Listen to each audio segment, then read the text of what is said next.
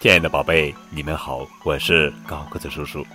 今天要讲的绘本故事的名字叫做《杜鹃和公鸡》，作者是克雷洛夫文图。杜鹃和公鸡是一对亲家，他们都喜欢吊嗓子，整天叫唤个不停。有一天，他们俩见面了。杜鹃说。亲爱的公鸡，我时常听到你唱歌，那歌声真是充满激情，高亢入云啊！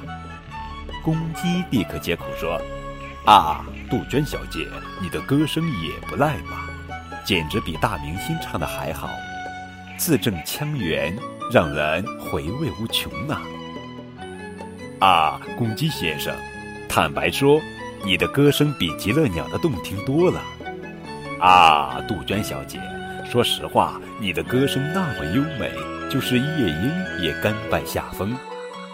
这时，旁边的一只麻雀被吵得受不了了，它开口说：“你们还是省省吧，就算互相吹捧到天上，你们的叫声还是一样难听。”的确如此，可是为什么杜鹃那么卖力地夸赞公鸡呢？